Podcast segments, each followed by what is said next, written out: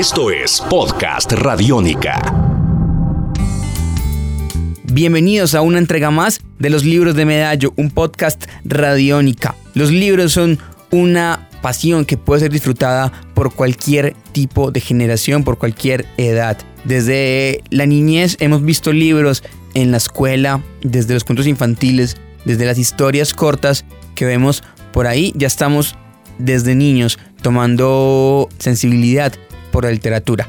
Pero ¿qué pasa con las personas que se dedican justamente a esto? En Medellín tal vez no sea algo muy frecuente, tal vez no encontremos muchos autores que se dediquen a escribir para niños, pero encontramos el caso de José Andrés Gómez, un comunicador audiovisual que un día decidió dedicarse a contar historias y a crear personajes que pudieran salirse un poco de la cotidianidad y que generaran algo en las personas que lo leyeran.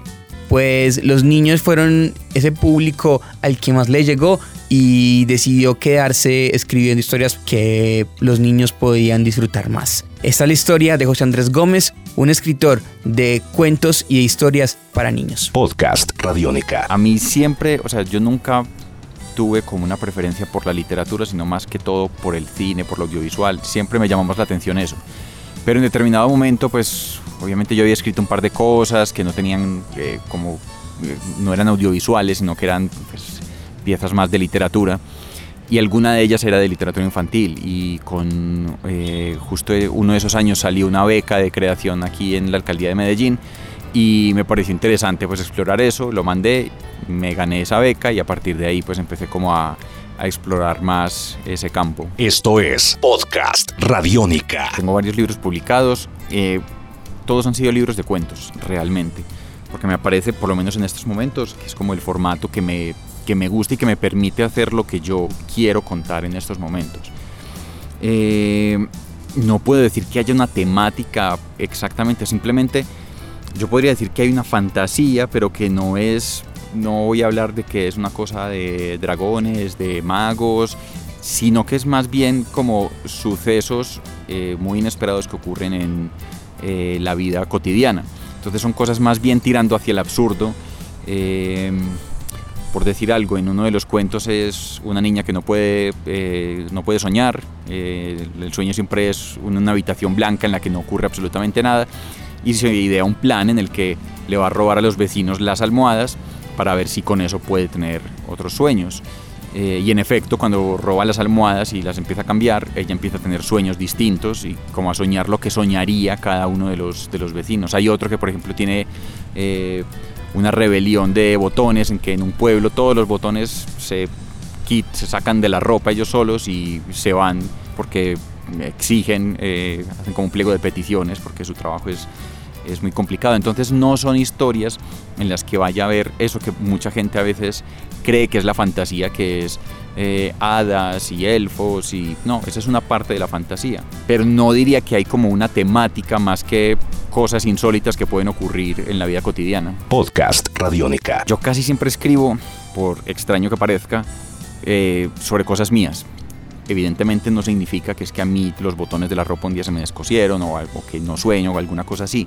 Pero por lo general los personajes siempre lo que me acaba disparando algo es una situación en mi vida. Entonces, por ejemplo, yo qué sé, si durante mucho tiempo yo tuve dudas de si lo que yo estaba haciendo eh, era bueno o, o estaba trabajando en lo que debía hacer, es fácil que me salga una historia en la que hay un personaje medio neurótico en el que yo qué sé, se va a acabar enfrentando algo en su trabajo, obviamente a unas situaciones muy absurdas, que son como exageradas, em, pero yo diría que suelo partir de eso, o, no sé, ya son como ideas a veces que uno puede tener, eh, como chispazos de esos que uno no sabe de dónde vienen, eh, porque ha leído, ha conocido, ha pensado cosas extrañas a partir de todo eso, y no sé, el cerebro hace como sus asociaciones ahí extrañas eh, por su cuenta.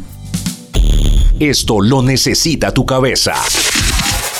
Podcast Radiónica. Esto lo necesita tu cabeza. Escribir para niños, según José Andrés Gómez, no es una tarea tan difícil. Es únicamente armarse de la imaginación y de una buena historia para contar. No tiene que ser algo real, simplemente una creación que pueda generar un impacto y que pueda emocionar y atraer al público, en este caso a los niños.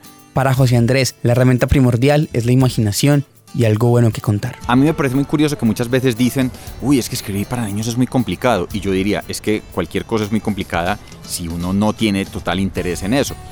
Yo creo que si a uno le interesa escribir eh, terror y tiene eh, un interés sincero, eh, porque uno es aficionado al género, pues conoce las obras y todo, digamos que eso ya está en uno. Entonces yo no diría que que haya que tener una regla o unos consejos, yo creo que lo primero es que le guste a uno eso, que le guste la literatura infantil. Si alguien quiere escribir sobre terror, seguramente es porque es un fanático del terror. Si es una persona que ha visto toda su vida, yo que sé, telenovelas, si va a escribir terror, creo que no va a salir muy bien. Entonces, para mí el mayor consejo es que a uno le guste la literatura infantil, que disfrute eso, que conozca y que sepa, mejor dicho, como que se pueda meter ahí, que, que esté metido en, en, en todo ese asunto como lector y ya a partir de ahí creo que es empezar muy simple a hacer y explorar. Esto es Podcast Radiónica. Yo tengo una teoría y es que yo realmente no escribo para niños, yo escribo, a mí me gusta mucho la fantasía, me gusta como todo lo que tenga que ver con la fantasía, la ciencia ficción, el terror, el, todo lo surrealista. Y todo eso me parece que se puede expresar muy bien dentro de la literatura infantil y se puede jugar. Y me gusta algo y es que, por lo menos para mí, es algo que no es pretencioso, no es algo de, bueno, voy a hacer una pieza de arte muy importante, sino, no, yo me voy a sentar, voy a jugar, voy a hacer algo que a mí me parezca divertido y que yo pueda por lo menos eh, como romper un poco todas esas reglas de, entre comillas, la literatura seria y con la excusa de decir estoy escribiendo para niños. A mí me gusta la literatura, vuelvo y digo, entre comillas, infantil, eh, porque hay cosas que no son precisamente infantiles, pero yo lo que diría es que yo quiero escribir como esos autores que a mí me llaman mucho la atención y que a veces caen más dentro de lo infantil, otras veces más por lo fantástico.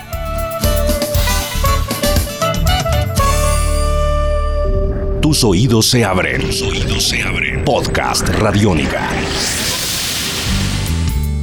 Tal vez los niños entre más pase el tiempo pierdan un poco más la capacidad de asombro y tal vez sea un poco más difícil impresionarlos, pero siempre habrá un espacio en ellos para cultivar y para cautivar su imaginación. Ahí es donde tienen que apuntar los libros para niños, según José Andrés. Pues ahí yo no tengo un secreto exacto y yo nunca me he planteado eso.